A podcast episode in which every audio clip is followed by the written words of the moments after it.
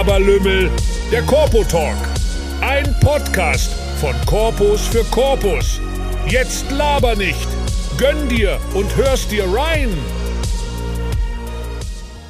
Herzlich willkommen zu einer neuen Folge von Laberlümmel, der Corpo Talk. Mein Name ist Jan Philipp und ich bin der Host.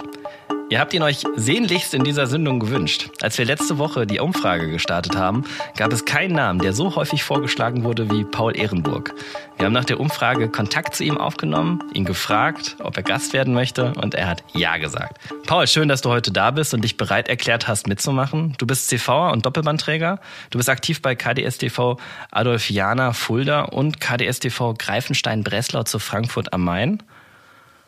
Ja, grüß dich, freut mich auch, dich sehen und zu hören. Ja, ich freue mich auch auf das gemeinsame Gespräch mit dir. Wir haben ja im Vorfeld ja schon telefoniert und äh, ich muss sagen, ich habe einen sehr angenehmen Eindruck von dir. Und wir fangen jetzt einfach mal an. Wie alt bist du? Ich bin 26 und komme ursprünglich aus Berlin. Ja, super. Und was studierst du? Ich studiere Europäische Wirtschaft und Verwaltung und äh, mache dies auch gerade in Bremen. Okay. Welche Abschlüsse hast du schon? Ich habe bisher keinen Abschluss. Das liegt aber auch daran, dass ich äh, vor ein paar Jahren meinen Studiengang gewechselt habe und demzufolge ein bisschen länger gerade brauche. Aber ich denke, das wird was. Ich bin so in den Endzügen und hoffe auch in anderthalb Jahren spätestens fertig zu sein. Ja, super. In welchem äh, Semester bist du denn gerade? Ich bin dadurch gerade in dem äh, siebten Semester von meinem zweiten Studiengang. Genau. Ja, sehr schön. Ich wünsche dir viel Erfolg. Danke ähm, dir. Wir wollen ja heute ein bisschen so über deine Entwicklungsreise als Korporierter sprechen. Das war ja ein Thema, was dir ja auch ähm, wichtig äh, war. Erzähl doch einfach mal den Zuhörern, wie du damals aktiv geworden bist. Ja, also wie viele ja wissen, war ich vorher schon in der Schülerverbindung äh, und habe dann für mich auch ziemlich zeitnah entschlossen, dass ich zum Studium auch aktiv werden möchte. Habe mich dann auch natürlich auch beworben in mehreren Städten, unter anderem auch in Frankfurt und Fulda. Und ein sehr guter Freund von mir ist nach Frankfurt gegangen. Leider hat es in Frankfurt nicht geklappt. Und von daher habe ich dann gesagt, suche das nächste zu Frankfurt. Das war Fulda. Da wurde ich auch angenommen und habe mich dann auch entschieden, aktiv zu werden. Und da ich auch immer schon recht gläubig war, lag dann, dann auch der CV sehr nahe und bin dann bei meiner lieben Adolfiana aktiv geworden. Das war 2018. Ja, spannend. Ähm, ja, wo du ursprünglich herkommst, gab es da eine aktive Schülerverbindungsszene, so wie in Oldenburg zum Beispiel? Also aktiv würde ich sie jetzt nicht wirklich nennen. Es gibt ein paar Schülerverbindungen und äh, man hat auch seinen Spaß äh, gehabt, wenn man da unterwegs war. Aber aktiv in dem Sinne, dass man bummeln geht untereinander, also unter den Schülerverbindungen, es gab es eher nicht. Wie halten sich eigentlich Penalverbindungen am Leben? Also ich meine, es ist ja schwierig. Jetzt hat ja dann nur drei Jahre meistens oder zwei Jahre, je nachdem, ob es noch G8 oder G9 war, in der Oberstufe. Und dann sind die Jungs ja relativ schnell weg, weil es ja dann in die Universitätsstädte deutschlandweit, wenn nicht sogar international geht. Ich vermute mal, dass es vor Corona besser lief, natürlich. Ähm, nach Corona kann ich es jetzt auch selber nicht mehr einschätzen, groß. Allerdings die Haltung, das war immer durch Klassenkameraden oder durch äh, äh, Schulkameraden, die dann halt gemeint haben, komm doch mal mit, das könnte dir gefallen. Und äh, ja. Ja, cool. Du hast ja gesagt, du bist ja dann auch wegen einem Freund in Fulda letztendlich ja gerade gelandet. Hast du noch weitere Verwandte oder Bekannte, die auch aktiv sind? In den letzten Generationen eher, äh, eher nicht. Ich habe mal rausgefunden durch Zufall, äh, dass ein Vorfahre von mir äh, irgendwie Gründungsmitglied von der äh, Turnerschaft Germania Bonn ist. Und das ging dadurch, dass wir halt zu Hause einen Krug gefunden haben mit der Jahreszahl und dem Wappen und ich mal Kontakt zu denen aufgebaut hatte und man dann ins Gespräch gekommen ist. Ja, sehr spannend. Das ist ja ein schöner Bezug, den du dann auch direkt dann hast. Äh, wie ist es dann gekommen, dass du Fuchs geworden bist? Ähm, hast du ein Zimmer gesucht bei der Adolfiana oder ähm, bist du angesprochen worden? Also, wie gesagt, für mich war ja klar, dass ich auch gerne aktiv werden möchte. Das heißt, ich habe mich auch schon, bevor ich äh, nach Fulda dann gegangen bin, mit äh, der Kooperationsszene in Fulda auseinandergesetzt und habe dann auch bei Adolfiana mich direkt auf ein Zimmer beworben, was ich auch bekommen habe und dann auch aufs Haus gezogen bin, äh, sehr schnell. Und ich muss sagen, das war eine sehr schöne Zeit. Ich möchte sie nicht missen. Äh, muss man auch mal weiterziehen und auch mal gucken, dass man äh, Studium und auch sein restliches Leben mal in, in gefestigte Richtungen lenkt. Ja, sehr schön. Wie lange bist du Fuchs gewesen? Spannende Frage. Zwei ich, Semester oder sechs? Zwei. Also ich bin 2018 aktiv geworden, im Sommer 2019 äh, im Sommer, glaube ich, war es, äh, bin ich dann auch geburscht worden. Vorbildlich. Was war das Krasseste, was du in dieser Zeit erlebt hast? Das Krasseste, da fällt mir eigentlich nichts wirklich krass Negatives ein.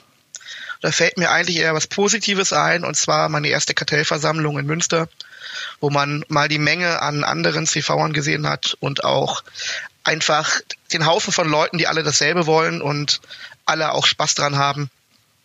Und äh, man hat auch einen Zusammenhalt gesehen. Schön. Ja, traust du deiner Fuchsenzeit hinterher? Weil es gibt ja immer wieder Korpus, die sagen, ah, ich war so gerne Fuchs. Ich war zum Beispiel gar nicht gerne Fuchs. Ich war froh, als ich das Dreifarbige hatte. Wie ist es bei dir? Aber es ist eine geteilte Sache, die man so betrachten kann. Also auf der einen Seite klar, man traut so ein bisschen der Leichtigkeit hinterher, dass man wenig Verantwortung hatte und den berühmten Fehler immer zweimal machen konnte. Weil einmal macht man Fehler, beim zweiten Mal gibt's Ärger. Aber auf der anderen Seite muss ich auch sagen, wie es so schön auch immer heißt, frei ist der Bursch.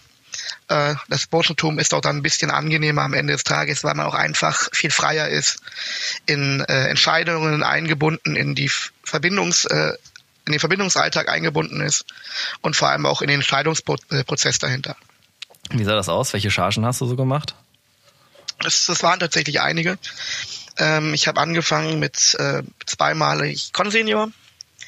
Dann habe ich ähm, einmal Skriptor hinter mir, einmal Fuchsmajor und ich bin jetzt gerade in meinem zweiten Seniorat. Ja. Ja, super, dann hast du ja die volle Verantwortung zu führen. Wie bist du denn eigentlich damals ähm, bei deinem Zweitbund gelandet, also bei KDSTV Greifenstein Breslau zu Frankfurt am Main? Ja, das ist ähm, eine recht interessante Geschichte.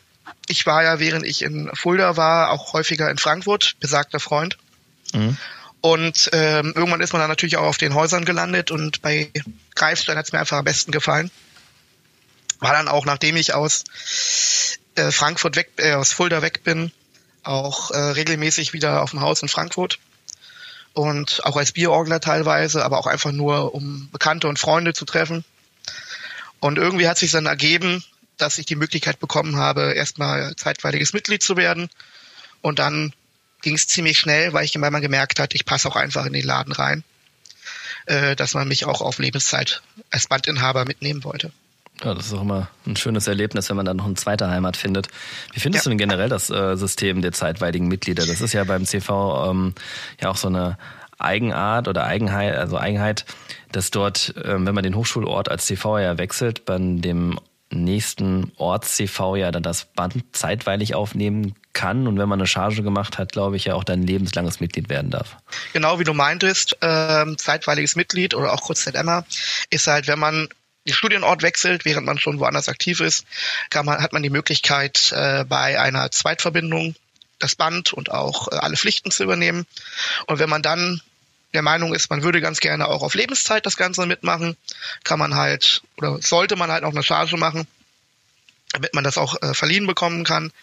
Natürlich besteht auch da die Möglichkeit, äh, dass wenn er es halt nicht möchte oder wenn man halt einfach auch sieht, ich bin nie wieder in der Stadt, dass man dann einfach sagt, äh, ich gebe das Band halt dann zurück und ziehe halt weg, weil mein Studium, mein Praktikum, was auch immer ich da gemacht habe, beendet ist und es einfach nicht gepasst hat.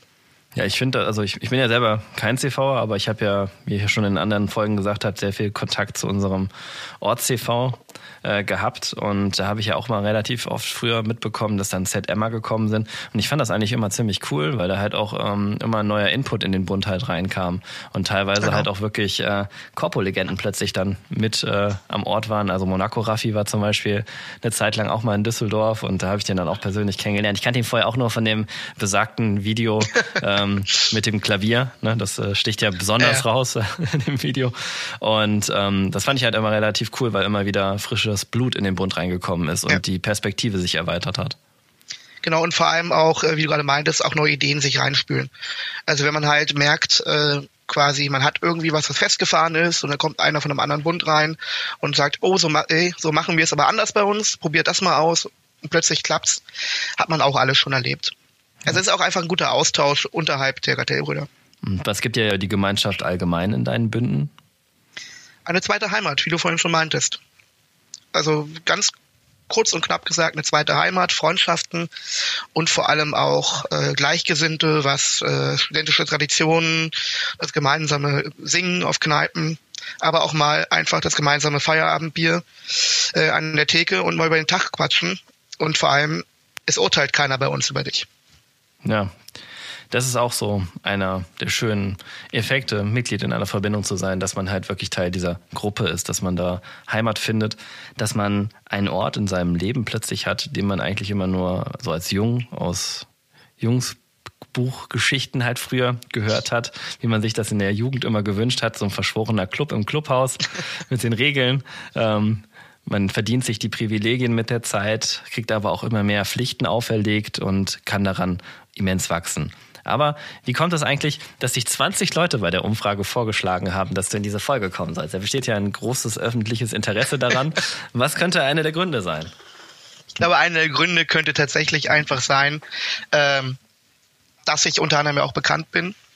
Klar über, über Vergangenheit, weil wir alle waren mal jung und wir alle haben vielleicht in der Jugend, äh, ich gut, ich bin 26, ich es hört sich an, als ob ich ein alter Mann wäre, äh, haben in unserem ja, Schülerzeit, in unserer, so alles so bis 18, 19 würde ich mal sagen, uns versucht, die Hörner abzustoßen und wollten überall alles mitmachen und angeeckt.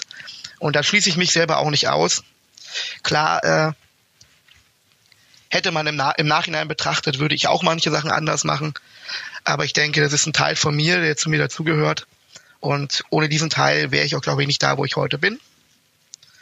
Und ähm, ich bin auch der Meinung, dass viele auch einfach äh, von mir gehört haben, einfach nur und mal Interesse daran haben, äh, weil sie mich halt nicht irgendwo mal gesehen haben oder persönlich kennengelernt haben, einfach mal ein bisschen mehr über mich zu erfahren. Das könnte ich mir auch vorstellen. Absolut. Ich habe dich ja auch vorher auch nur vom Hörensagen gekannt oder sagen wir mal so wahrgenommen bei Trami zu oder halt auch, dass dann ne, der Name Paul Ehrenburg da irgendwo mit drin stand. Ähm, ich muss sagen, jetzt wo ich dich eben kennengelernt habe, ich bin sehr positiv von dir überrascht. Also du bist ein sehr angenehmer Danke Gesprächspartner. Ähm, du machst auf mich nicht den Eindruck, also von dem, was man so vom Hörensagen hört, sondern dass du durchaus ein überlegter und sehr intelligenter junger Mann bist. Gut, dann hattest du ja gesagt, du bist ja auch unter anderem als Bierorgler tätig. Genau. Das ist ja auch eine große Tätigkeit, glaube ich, wo du viel rumkommst und auch sich dein Name auch dadurch äh, verbreitet hast. Wie ist dazu gekommen, dass du Bierorgler geworden bist? Weil von euch gibt es ja nicht so viele. Ja, das ist äh, dazu auch ein inneres Anliegen, dass man auch mehr Bierorgler mal ausbildet tatsächlich. Ähm, wie ich dazu gekommen bin. Ähm, ich habe äh, als Kind angefangen, Klavier zu spielen. Bin dann halt über die Schülerverbindung und so und auch andere Verbindungen, wo man dann halt vielleicht mal auch auf eine Kneipe gegangen ist, immer mehr an dieses Klavier rangekommen. Nicht im Sinne von klassischem Klavier, sondern auch von Studentenliedern. Und irgendwann hat einer meiner besten Freunde, der beim KV in Berlin ist, der da auch Bierorgler ist, äh, meinte dann mal zu mir, Paul, probier du es doch heute mal aus. Ähm, ich würde ganz gerne auch mal an der Kneiptafel sitzen und mein Bier trinken. Und natürlich, aller Anfang ist schwer, perfekt war es nicht, ist auch heute noch nicht äh, endgültig perfekt. Ähm, aber da habe ich irgendwie den Reiz dran gefunden, auch auf Kneipen zu gehen und ein Klavier zu spielen und den anderen halt auch eine Freude damit zu machen, weil ich glaube, wir kennen alle, es, es gibt nichts Schlimmeres als ein Kommerz oder eine Kneipe, äh, wo keiner am Klavier sitzt. Und darüber hinaus hat sich dann weiterentwickelt über Fulda und Frankfurt, dass ich dann auch bekannter wurde, weil auch andere mich auf dem Haus mal Klavierspielen gesehen haben. Und dann fing es an, dass auch die ersten Anschreibereien kamen, kamen mit hast nicht Lust mal nach Bonn zu kommen oder nach oder nach Konstanz oder nach äh, Stuttgart. Und so hat sich das Netzwerk immer weiter ausgebreitet. Und äh, dadurch bin ich jetzt quasi gerade in Semester Anfangs- und Endzeit fast jedes Wochenende, teilweise auch, das muss man dazu sagen, äh, Freitag da und Samstag am nächsten Tag irgendwo anders. Und das hört sich jetzt alles auch viel an, ist es auch. Aber man muss auch bedenken, andere sitzen Freitag, Samstag an der Theke. Ich fahre halt rum.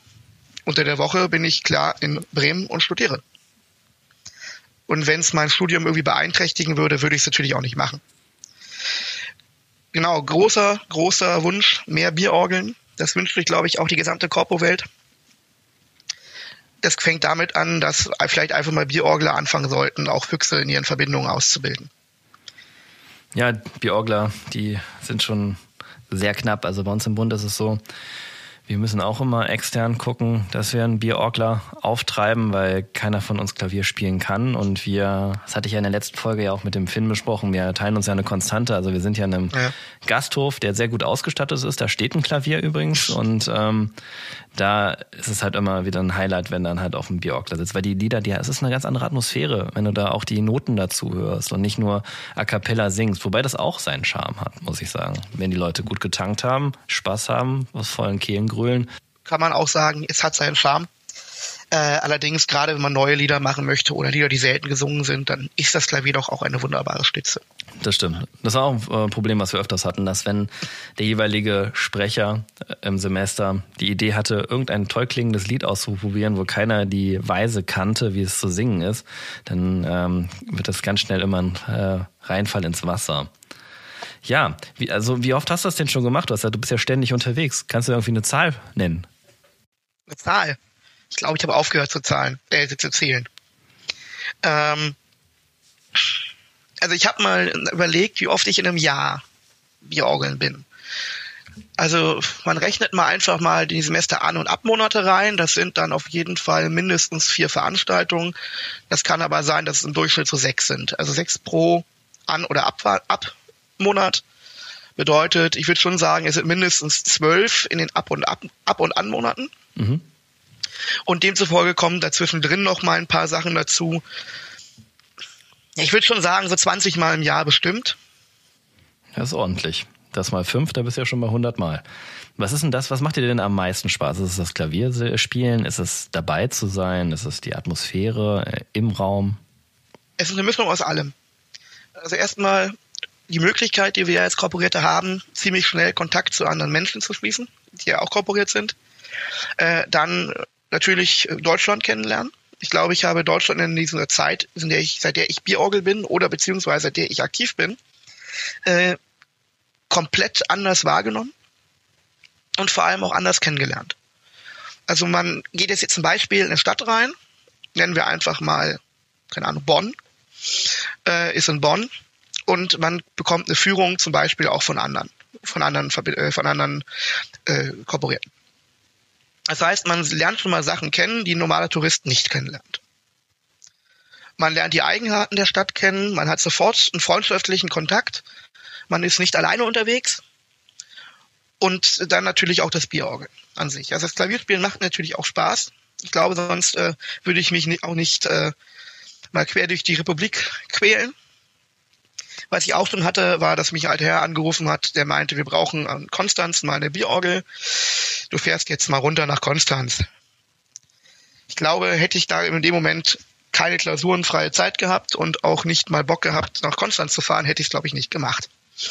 Aber man lernt halt Ecken auch kennen, die man halt sonst nicht sieht. Und wie gesagt, das Klavierspielen, das macht mir richtig Spaß.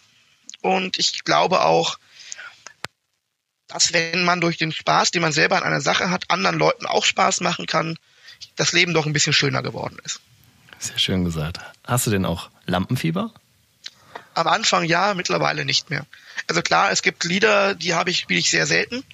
Gerade wenn man überlegt, ähm, ich als CVer, oder besser ich als Nichtschlagender, äh, spiele natürlich seltener Lieder wie äh, Nicht der Pflicht nur zu Genüge oder äh, Brüder auferhebt die Klingen. Ähm, klar, die Lieder spiele ich seltener. Natürlich werde ich auch, fahre ich auch mal zu einer Burschenschaft, zu einem Chor oder zu einer Landsmannschaft und spiele da Klavier und dann werden natürlich auch dort diese Lieder natürlich auch gefordert. Und da habe ich dann immer so ein bisschen Bammel vor, wenn ich ehrlich bin, dass ich das nicht so spiele, wie die es eigentlich kennen. Mhm. Weil ich spiele es dann nach den Noten, die ich habe und wir wissen alle, Noten, gerade bei uns Verbindungsstudenten, äh, sind in der Richtung eher eine Interpretationsangelegenheit und keine Gesangsvorlage. Definitiv. Da, da, aber ich finde, das ist nach 18 Bier aber auch nicht mehr schlimm. aber ansonsten habe ich tatsächlich keinen großen Bammel mehr. Ich sitze da am Klavier, bekomme da mein Bier hingestellt, trinke da gemütlich mein Bier, spiele Klavier Mhm. Also man könnte es so ein bisschen mit so einem Barpianisten in einem Western vergleichen. Schön gesagt. Ja, ich, ähm, es ist ja nicht nur, dass die Weisen unterschiedlich sind, es gibt ja auch Textvariationen, die auch ja. noch mit drin sind, die kommen ja auch noch rein. Hier bei Dort Salek hier die Rudelsburg, ähm, da gibt es einmal die Fassung in Jena und in Leipzig und dann Jena, Leipzig, Halle. Und genau, oder es gibt auch einfach Städte-Eigenarten. Ähm, so hatte ich es zum Beispiel mal in Coburg. Das, äh, das Lied habe ich jetzt vergessen, was ich gespielt habe. Äh, aber da war ich bei Kartellbrüdern in Coburg. Und die haben halt ein Lied, was ganz simpel klingt, was wir alle kennen. Äh, Zwischenmelodien und, und Gesänge gehabt, die kannte ich gar nicht. Und dann sitzt man da auch am Klavier und versucht irgendwie die äh, Tasten zu finden für die nächste Runde, wo sie singen sowas passiert natürlich, aber ich glaube, damit muss man klarkommen und auch jeder versteht's, wenn man mal am Klavier auch nicht perfekt ist. Am Ende des Tages machen wir das ja auch alle zum Spaß. Und 90 Prozent der Lieder, die ich spiele, klappen eigentlich. Ja, sehr schön. Was war denn das schönste Verbindungshaus, wo du gespielt hast? Das schönste Verbindungshaus, wo ich gespielt habe. Äh, da würde ich tatsächlich, muss ich nicht mal nachdenken. Also ich habe eins tatsächlich auf meiner Agenda. Das liegt aber daran, dass ich da sehr gerne auch selber auf dem Haus bin. Das ist auf dem Haus bei Ascania Burgundia Berlin tatsächlich. Die haben eine schöne industriellen Villa mit tollem Garten. Die sind da auch ein krasser Bund wenn man das mal ähm, verbindungshistorisch betrachtet. Die waren ja Anfang der 50er Jahre praktisch das Skull and Bones von Deutschland, wenn man das mal so betrachtet. Ja. Da war ja Adenauer war da aktiv, Kiesinger war aktiv, der, ähm, ich glaube Nordhoff hieß er, ne, von VW, der den gegründet hat, mhm. der war dort aktiv und parallel der Papst war dann auch noch bei denen aktiv. Ja, und ein paar Widerstandskämpfer. Mhm. Und ähm, was auch sehr schön ist, oder zu dem Haus interessant ist, dort wird ja auch, wurde ja auch Babylon Berlin zum Beispiel ein paar Szenen gedreht. Das ist in Dahlem häufig, dass da Szenen gedreht ja. werden. Da gibt es einige Häuser, wo die immer wieder anklingeln. Genau. Und ansonsten äh, ist tatsächlich auch eins der schöneren Häuser und besseren Häuser, äh, muss ich tatsächlich auch länger nachdenken, weil ich habe auch recht viele Häuser gesehen. Und äh, Staufia Aachen zum Beispiel ist auch ein schönes Haus. Ja, ja, es ist auch schön tatsächlich, aber ich muss sagen, eins der äh, ja wirklich, also wirklich großen Häuser und schönen Häuser, da kann man tatsächlich auch die Burschenschaft äh, Arminia Marburg nennen. Oh, ja, stimmt. Die haben auch ein also, sehr, sehr schönes Da muss ich sagen, das ist, das ist ein Haus, äh, da, da träumen andere von. Und auch äh, inneneinrichtungstechnisch ist das halt einfach willkommen im 19. Jahrhundert. Ah. Das sind die mit der Riesenhütte, ne? Auf dem Berg genau, oben, ne? Genau. Mit, mit dem 50 Meter langen Haus, wo ja. der, der große Festsaal, der kleine Festsaal, Marburgs älteste Kegelwagen, glaube ich, ist ja. der ADH. Wo man äh, hinbummelt und sich überlegt, ist das die letzte Station und dann bleibe ich da erstmal. Aufgrund mhm. der Steigung, die man da erstmal hoch muss. Ja, es sind ja auch, ähm, kommen ja viele gute Juristen auch aus dem Bund, die pushen sich da auch intern ja. ordentlich mit. Ich muss sagen, äh, wenn ich jetzt festlegen müsste, von den, von den Häusern her tatsächlich Askania in Berlin und Arminia Marburg. Ja, dann kommen wir jetzt zu unserem nächsten Themenpunkt, Korpomode. Das ist ja auch ein Thema, was du dir gewünscht hast. Wenn man an Verbindungsstudenten denkt, dann hat man ja immer ein gewisses Bild von einer Person vor Augen, die gewisse Kleidungsteile anhaben. Ähm, wir sprechen ja intern ja auch von unserer Korpo-Uniform. Paul, was macht für dich die Korpo-Uniform aus? Also ich glaube tatsächlich, äh, ist wirklich Erkennungsmerkmal, wo man sich auf der Straße erkennt, dass man korporiert ist oder zumindestens in einer äh, konservativen Re äh, Region unterwegs ist, ist und bleibt äh, diese schwedische Militärjacke oder halt auch einfach die stumpfe äh, Wachsjacke. Ähm, Was magst du mehr? Ich präferiere tatsächlich die Wachsjacke. Einfach, einfach weil sie auch man sie auch tragen kann, wenn es zum Beispiel kälter draußen ist. Und äh, weil, wenn man die anhat, irgendwelche äh, Dreckigkeiten, die entstehen können, einfach leichter wegzumachen sind und nicht in irgendwelchen Stoff reinziehen. Natürlich dann, wir kennen sie alle, wir lieben sie alle, Segelschuhe in allen Varianten, von grün, blau, gelb, rosa bis hin zu dem schlichten braunen Modell. Ich glaube, da ist der Fantasie keine Grenze gesetzt. Oder um dort, Welche Marke? Äh, ich trage tatsächlich keine Timbys. Ich trage tatsächlich äh, französische. Ich glaube Godin. Ich weiß, ich glaube, die Marke hieß Godin, glaube ich. Ich weiß es nicht. Ist so eine Marke mit so einem Cocker Spaniel. Mhm. Wo hinten auch noch tri ja, die, die, die, Trikolore ist. Ich glaube, es war nicht Godin. Es war irgendeine andere Marke. Ist, was spannend ist, wenn man sich das anguckt. Die ähm, äh, Bootschuhe sind ja auch bei den amerikanischen Fred sehr lange in Mode gewesen, bis die jetzt mittlerweile, glaube ich, auch größtenteils von Sneakern äh, abgelöst worden sind. Und ähm, die Amis, die haben eine eigene Marke da drüben. Die tragen keine Timberland. Timberland ist auch eher so eine deutsche Sache. Und ähm, ich finde es immer spannend, weil man kann immer bei Korpusläden haben die die Dinge im Laden gekauft oder im Outlet, weil die Outlet-Timbos, die sind immer, da ist das Logo an einer anderen Stelle, die sind hinten bei den Fersen, anstatt oben auf dem, auf dem, auf dem Fußrücken oben drauf. Und die haben ja diese hässliche Neoprensohle drin, anstatt diese atmungsaktive Ledersohle, mhm. die die aus dem richtigen Geschäft haben. Mhm. Wo pappst du lieber drauf? ja, das war noch ein Spaß. Ja, äh, nein, natürlich auf die einfach reinigbaren. Äh, also ich trage tatsächlich, ich habe mir einfach diese französischen, also die, die Marke fällt mir gerade nicht ein, angewöhnt. Einfach aus dem Grund raus, weil ich massive Probleme hatte mit Timberland äh, und Einlaufen. Also ich mhm. glaube, das kennen auch viele, äh, dass äh, bei den, gerade bei den Timberlands hinten die äh, Ferse halt ziemlich schnell offen ist. Und ich habe dann halt eine Alternative gesucht, weil ich dann doch diese Schuhe tragen wollte und bin dann tatsächlich auf diese französischen hängen geblieben. Und weil die kann man sofort tragen und sofort loslaufen und hat keine Probleme damit.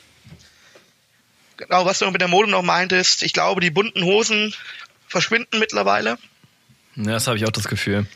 Das ist das Spannendes. Ich bin ja schon ein bisschen länger als du aktiv. Ich bin ja 2009 aktiv geworden und Früher hast du entweder wirklich hellbeige oder dunkelbeige als äh, oder Khaki-Farben halt getragen als Chinohose und dann kamen plötzlich die roten Hosen auf und das waren so die richtig krassen Typen, die die anhatten, weil du wusstest, wenn da ein Typ bei dir vor der Tür steht und der hat eine rote Hose an, das wird ein lustiger Abend. Und ähm, das hat damals richtig Überwindung gekostet. Ich habe damals auch mit einem Farbenbruder, mit dem ich heute noch sehr gut befreundet bin, ähm, haben wir damals sind wir ins, äh, zu P&C gefahren und haben das erste Mal diese roten Hosen anprobiert und das war wirklich so, ey, brauchtest du Mut dafür, um das zu machen. Und dann haben wir das dann gemacht, haben uns danach echt so ein Fremdschämen noch selber dabei gehabt, die ersten Abende, wo wir mit den roten Hosen rumgelaufen sind. Und dann war aber so die Reaktion des Umfelds voll geil, richtig, richtig gut. Und dann fing an, immer mehr und mehr Korpus diese roten Hosen anzuziehen in den nächsten zwei Jahren. Das, dass du dann irgendwann bei dem schlimmsten Frittenbund alle in roten Hosen rumlaufen ließ, äh, gesehen hast. Da habe ich mir dann auch gedacht, ich lasse es sein. Da bin ich dann auch wieder auf äh, beige Hosen wieder zurückgeswitcht und habe das sein gelassen. Ähm, wusstest du, dass äh, Franconia Aachen ja in Aachen als Spektralbuchsen be äh, bezeichnet werden, weil die mal ein Gruppenfoto gepostet haben, wo jeder einen anderen Farbton drin hatte und dann haben die sich in Form des Farbspektrums hingestellt und dieses Foto gemacht. Wusste ich tatsächlich noch nicht, aber es ist, ein, es ist lustig. Und du wirst lachen, ich habe gerade rote Hosen an. Ich nicht. Also von daher. Ich habe eine Khaki-Farben da. Ja. Ähm, genau, also es geht dann immer weiter weg. Also ich habe auch Khaki-Farben, ich habe auch sehr viel Beige, aber auch äh, Grün, also eher so Richtung äh, dunkelgrün und rot natürlich auch in der und für den Sommer auch ein paar weiße äh, in der im Schrank hängen. Ähm, klar, aber es geht immer weiter zurück, es geht immer mehr Richtung Jeans wieder. Und ich habe die, ich glaube tatsächlich, dass das daher kommt, dass dann doch die Cross-Studenten uns so ein bisschen die Mode in der Corporate vorleben. Weil man überlegt. Ja, das würde ich unterschreiben. Wenn man überlebt, überlegt, wer angefangen hat mit den roten Hosen, das waren, glaube ich, die Chorstudenten. Mhm. Als dann, wie du dann eben meintest, auch die peinlichsten Frittenbünde dann die äh, roten Hosen übernommen haben, ähm, ging es wieder zu Jeans. Und das haben auch die äh, Chorstudenten schon sehr früh gehabt, dass sie mit Jeans wieder angefangen haben und auch sehr schnell von Segelschuhen wieder runter sind und auch zu Sportschuhen wieder. Also ich habe die. Ja, das Problem ist, wenn alle so rumlaufen, ist das ja auch nicht mehr geil. Nö. Also was ich so beobachtet habe damals, als ich noch so ja Fuchs oder beziehungsweise junger Bursch war, da war es immer so, dass so die richtig elitären Bünde, die hatten diesen britischen Landstil halt sehr stark ausgeprägt. Dann ist das wieder voll aufs Korpowesen umges ja. äh, umgeschwappt, dass das dann jeder Bund getragen hatte. Und dann waren die Korpsstudenten auch wieder die ersten, die wieder ganz anders rumgelaufen sind. Zum Beispiel diese Schwedenjacke ist dann auch plötzlich wieder aufgetaucht, wo du dann auch erkannt hast, okay, das sind Chor ähm, Chorstudenten. Ähm, es war auch zu meiner Zeit so, dass die als Schuhe zum Beispiel bewusst keine Segelschuhe angezogen haben, sondern dass du rahmengenähte Schuhe anhattest mhm. und am besten von John Lobb. Ja, wie gesagt, es ist, ist, einfach eine Entwicklung der Korpomode, würde ich einfach mal so sagen, die quasi auch, äh, ja, es sind jetzt zehn Jahre knapp, in der diese, diese Schwankung oder 15 Jahre, in der diese Schwankung entstanden hat oder ist. Von daher gehe ich auch mal von aus. Wir werden alles wiedersehen. Das ist so wie in der gräulichen Alltagsmode, Stichwort Schlaghosen und Plateauschuhe. Äh, ich hoffe nicht. Da, da, da werden Sachen auch wiederkommen.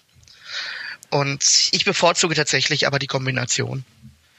Also ein schöner 90er Jahre Haarschnitt oder Pseudo 90er Jahre Haarschnitt bei den jungen Aktiven, das aussieht wie so Brokkoli, was auf den Haaren wächst. Was ist da los? Genau. Äh, nee, aber jedenfalls, ähm, ich bin halt eher so in der Kombination mittlerweile drin. Also Stichwort irgendeine bunte Hose, Doppelreiher, Sakko, blau vielleicht oder andere Farbe, vernünftige Krawatte, Einstecktuch. Hast du so Regeln, so auf die du achtest? Also sagen wir mal gestreiftes Hemd, die passende Krawatte, also dass zum Beispiel eine gestreifte Krawatte gar nicht geht oder? Ich achte vor allem darauf, dass das Einstecktuch nicht zur Krawatte passt. Also bewusst, dass ja. es sich abhebt. Ja. Und kein weißes Einstecktuch zum Tagesanzug. Mhm. Das sind so die grundlegenden Sachen. Ansonsten äh, gucke ich schon, dass das Muster der Krawatte sich nicht mit dem Muster des Hemdes beißt. Und äh, Krawattenschal? Krawattenschal habe ich ewig nicht mehr getragen. Äh, habe ich aber tatsächlich mal im Sommer ganz gerne äh, unter, wenn ich einen Pullover anhabe drunter. Man sieht ihn da nicht so sehr und äh, es hält trotzdem warm und man hat das Hemd trotzdem offen. Ja, ich habe auch einen. Habe ich damals äh, mit dem besagten Farbenbruder haben wir uns im KDW welche gekauft. Und dann haben wir uns rote Hosen geholt und diese Krawattenschals und äh, das hat echt Mut gekostet damals. Ich muss auch sagen, nachdem ich dann aus Berlin wieder zurück nach Düsseldorf gekehrt bin, äh, war das erste, was ich gemacht habe, den Krawattenschal in, in den Schrank rollen. da hängt er jetzt immer noch. Ich habe ihn immer noch. Ich habe ihn immer noch. Es ist so ein schöner dunkelroter mit äh, Paisley-Muster von Edsor Kron. Ja, kommen wir mal zu der nächsten Frage. Ähm, was mir so aufgefallen ist, jetzt so als äh, alter Herr, junger alter Herr, dass in den letzten Jahren sich ähm, diese Korpomode, die du besprochen hast, in vielen Bünden aber hin ja, zu einer Fratisierung entwickelt hat. Also mit Fratisierung meine ich Frat, also Fraternity, dieses amerikanische Verbindungswesen, das sich ja nochmal wirklich krass von unserem deutschen äh, Wesen unterscheidet. Und ähm, also mir ist halt aufgefallen, dass dann die Cappies sind plötzlich dann äh, präsenter geworden. Dann, wenn du äh, genascht hast, hast du sie nach hinten gedreht, damit die Karaffe da besser vor den Mund passt. Ähm, Turnschuhe, äh, Jeanshose, T-Shirt ist stärker geworden. Also früher war es so, wenn du auch nur dran gedacht hast, ein T-Shirt zum Band anzuziehen, dann wurdest du gesteinigt. Aber heute stelle ich erschrocken fest, dass das gang und gäbe in vielen Bünden ist. Also was das T-Shirt angeht, kann ich dir glaubhaft be äh, bezeugen, in meinen beiden Bünden ist das nicht der Fall. Sehr gut. Also äh, alle hinhören bei KDSTV Adolfiana Fulda und KDSTV Greifenstein Breslau zu Frankfurt am Main gibt es keine T-Shirts. Jedenfalls nicht zum Kragen, äh, nicht zum, nicht zum Band. Sehr schön. Äh, ähm, genau, was ähm, mit den Diensthosen, Turnschuhen etc. Also da muss ich ganz offen sagen, jede aktiven Generation macht da ihre eigene Mode und macht ihre eigenen Anreize und Ideen, wie hier zum Beispiel mit den englischen Sachen. Das kam ja auch aus England. Ist ja offensichtlich. Und ähm, das machen jetzt halt die Aktiven mit Amerika. Das kann man auch vollkommen verstehen und nachvollziehen. Allerdings sollten halt grundlegende Sachen meiner Meinung nach einfach nicht äh, verändert werden, wie zum Beispiel kein Band auf, äh, kein Band ohne Kragen. Mhm. Alleine außenwirkungstechnisch äh, dass man auch vernünftig gekleidet rüberkommt. Wenn jetzt mal irgendwelche Eltern von einem Bundesbruder vorbeikommen oder man mal Kommilitonen auf dem Haus hat, einfach, dass man auch äh, einen gewissen Grundanstand zeigen kann. Und wenn das selber halt 68er sind, die Eltern? Äh, dazu äh, kann man leider sehr wenig machen. das muss man dann wohl oder übel übersehen. Würde es auch eine Verbindungsparty gehen, wo der Bund äh, seine initialen Buchstaben griechisch auf einem Banner drucken würde und das an die Wand hängen würde? Ich glaube, es war ich sogar schon. Äh, ich muss sagen, es sind die lustigsten Partys. Das sind meistens diese Red Cup Partys. Wo man dann äh, American Fred Style Party mit äh, Bierpong-Turnier und äh, Red Cups hat. Mhm. Waren die lustigsten Partys, muss ich sagen, aber ähm, da ich eher weniger Partymensch bin, sondern lieber tatsächlich an der Kneiptafel sitze, an der Theke oder in den Pub gehe, äh, ist Party und laute Musik für mich eigentlich immer nicht so das, wo ich gerne bin. Allerdings auch da wieder, ja, die Aktiven und auch die jungen Aktiven sollen doch bitte machen, was ihnen Spaß macht im Studium und gerade auf dem Haus. Und wenn sie mal eine Party schmeißen möchten, dann sollen sie es doch tun. Gut, dann kommen wir noch zu unserem letzten großen Punkt und zwar, du wolltest über das Kochen sprechen. Zu welchem Anlass kochst du für deinen Bund? Also das ist das letzte Mal schon ein bisschen her tatsächlich. Das war ein Weihnachtsessen mit äh, Klößen und Rotkohl äh, was ich in Frankfurt gemacht hatte. Ansonsten bereite ich meistens bei den äh, Buffets, in Frankfurt vor allem, wenn wir Stiftungsfest haben oder Winterfest, da mache ich dann meistens, äh, dass wir einkaufen gehen und ich dann ein kaltes Buffet vorbereite. Was auch immer gerne geht, sind irgendwelche gefüllten Eier mit, äh, mit äh, Fischrogen oder Lachspaste, Melonen im Speckmantel. Also so Sachen, die halt einfach auch kalt länger stehen können und auch eigentlich für jeden Geschmack etwas finden. Und äh, ansonsten natürlich auch auf dem Haus, wenn äh, jetzt ich mal Mittagessen koche, dann kommt es auch schon häufiger mal vor, dass irgendwelche Füchse oder, oder junge Burschen dann der Meinung sind, oh, das riecht doch besser als das Mensa-Essen. Ja, ich meine, ich nur ja, ich wusste, dass ihr kommt, ich habe schon mal extra ein bisschen mehr gekocht. Also meistens, wenn ich in Frankfurt bin, gibt es eigentlich meistens so einen oder zwei Tage, wo dann auch ich mich mit Bundesbrüdern auf dem Haus treffe und wir dann zusammen kochen oder ich koche und ich komme halt von aus der Bib oder äh, von der Vorlesung und machen ihre Mittagspause. Das, das kam schon häufiger vor im letzten Semester. Und ansonsten selber kochen tatsächlich, muss ich auch sagen, bin ich ein großer Fan von, ja, jetzt werden viele mit den Augen rollen. Es gibt auch etwas, was die britische Küche ist. Da gibt es einige Fans, also auch in meinem Umfeld. Das ist gar nicht so eine schlimme Küche.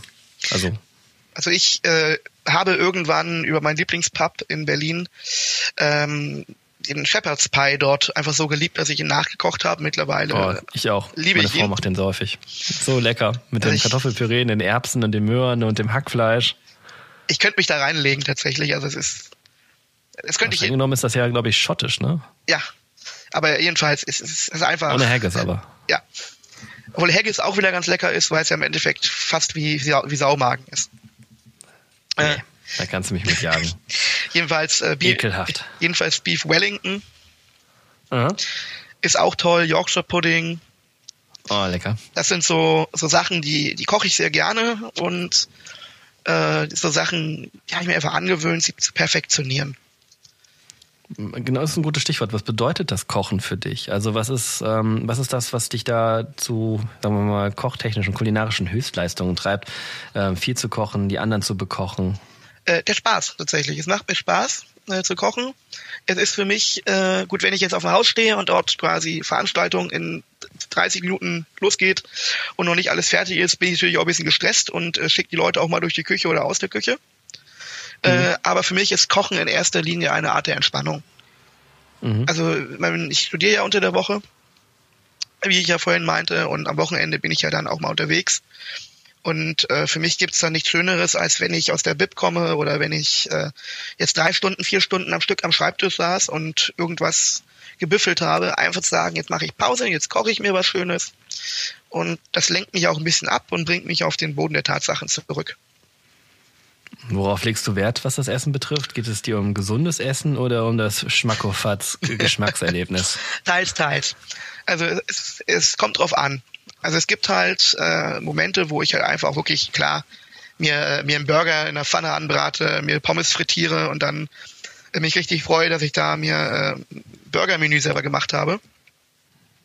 Dann gibt's aber natürlich auch Tage, wo ich mal sage, ja, heute doch vielleicht lieber mal irgendwie Fisch und äh, äh, Gemüse dazu aus dem Ofen. Also es ist manchmal so, mal so. Also man muss auch sagen, ich habe, was diese Low-Carb-Küche angeht, auch tatsächlich meine Erfahrungen gemacht, weil ich mache einmal im Jahr, wie es sich ja für eine Katholik auch gehört, äh, die Fastenzeit. Mhm. Und äh, um halt ein bisschen auch äh, generell auch abzunehmen, äh, mache ich halt immer äh, in dieser Fastenzeit kompletten Verzicht auf Alkohol und kompletten Verzicht auf äh, Kohlenhydrate. Mhm. Und in der Zeit äh, gibt's dann halt tatsächlich recht viel Fisch und recht viel äh, einfach Ofengemüse, teilweise auch äh, Süßkartoffeln, weil die wenig Kohlenhydrate haben. Oder auch einfach äh, Fisch und Fisch. Und Biber, den, den isst du wahrscheinlich dann auch in der Fastenzeit, oder? Habe ich leider noch nie probiert, würde ich aber ganz gern mal machen irgendwann. Oder Nutria heißt das ja, den kriegst du ja in Deutschland nur. Biber ist ja geschützt. Ja, ein Bundesbruder von mir, der auch ein sehr strenggläubiger Katholik ist, der macht das auch. Also der hat ähm, früher in seiner aktiven Zeit immer die Sau rausgelassen, aber in der Fastenzeit hat er gnadenlos es durchgezogen und du konntest den mit nichts irgendwie an die Kanne locken. Es hat nicht funktioniert und sonst war es eigentlich immer ein Schnipsen und äh, er war da. Und worauf ich halt in der Fastenzeit dann wiederum nicht verzichte, ist dann tatsächlich das Rauchen, weil eine gewisse Durchhaltetaktik brauchen wir, glaube ich, alle. Ja, wir sind ja auch alles nur Menschen, räudige Sünder und das müssen wir auch akzeptieren, ja. um an uns zu arbeiten. Gut, dann kommen wir jetzt zu noch Zuschauerfragen, die gestellt worden sind. Da haben wir jetzt ein paar rausgepickt, die wir denken, die wir sie beantworten können. Real Pane Evino fragt, ist die Hosenpflicht aufgehoben? Aktuell nicht, ist aber schon mal vorgekommen. Hast du das erfunden? Nein. Die Aktiven bei uns kamen vor zwei Jahren auch damit um die Ecke und meinten, die Hosenpflicht ist aufgehoben. Das fanden wir so lustig im Vorstand bei uns, dass wir immer auf den Kneipen sagen, dass jetzt die Hosenpflicht dann. Äh, es ist, ist eine lustige sei. Sache, wenn man dann überlegt, äh, also klar, man kann es nur machen, wenn man unter, unter Männern ist. Äh, dass man dann da sitzt und dann äh, irgendjemand die, den Hosenkommand auflöst, ist natürlich immer recht witzig und wenn es alle machen, dann ist auch die Scham bei der anderen weg. Äh, man muss nur beim Aufstehen aufpassen. Ich habe schon mehrfach gesehen, dass jemand über seine Hose gestolpert ist. Das kann gefährlich werden, vor allem, ja. wenn man dann ein bisschen was Intus hat. Dann hat hier ähm, Nikolas.voss mit 3S gefragt, welche Aufgaben hast du im Vorortsjahr Fuldur Gießen? Da kann ich sagen, gar keine. Also ich war nicht im Vorstand mit drin. Dann Mo.Schae oder Schä fragt, sind die Leute im CV wirklich noch so gläubig, wie sie tun? Dazu kann ich natürlich klar sagen, es handelt sich um unser Alleinstellungsmerkmal. Ich kann auch nicht jedem hinterm Kopf schauen, äh, wie oft er jetzt in die Kirche geht und kann dazu auch einfach nur auf mich selber schließen und sagen, ich gehe regelmäßig in die Kirche, ich bin ein rechtgläubiger Mensch und äh, ich denke, dass es doch die Mehrheit ist. Wie gesagt, ich kann aber niemand hinter den Kopf gucken. Okay, super. Ja, das waren jetzt die drei Fragen, die wir beantworten wollten. Lieber Paul, danke. Das war ja jetzt auch ein langer und ausführlicher Laberlümmel, den wir beide hatten. Ich würde sagen, wir trinken jetzt mal und stoßen mal an. Und vielen Dank. Ich wünsche dir noch eine schöne Woche und liebe Zuhörer, dabei bleiben. Nächste Woche haben wir wieder einen weiteren interessanten Gast bei uns. Bis dann. Ciao.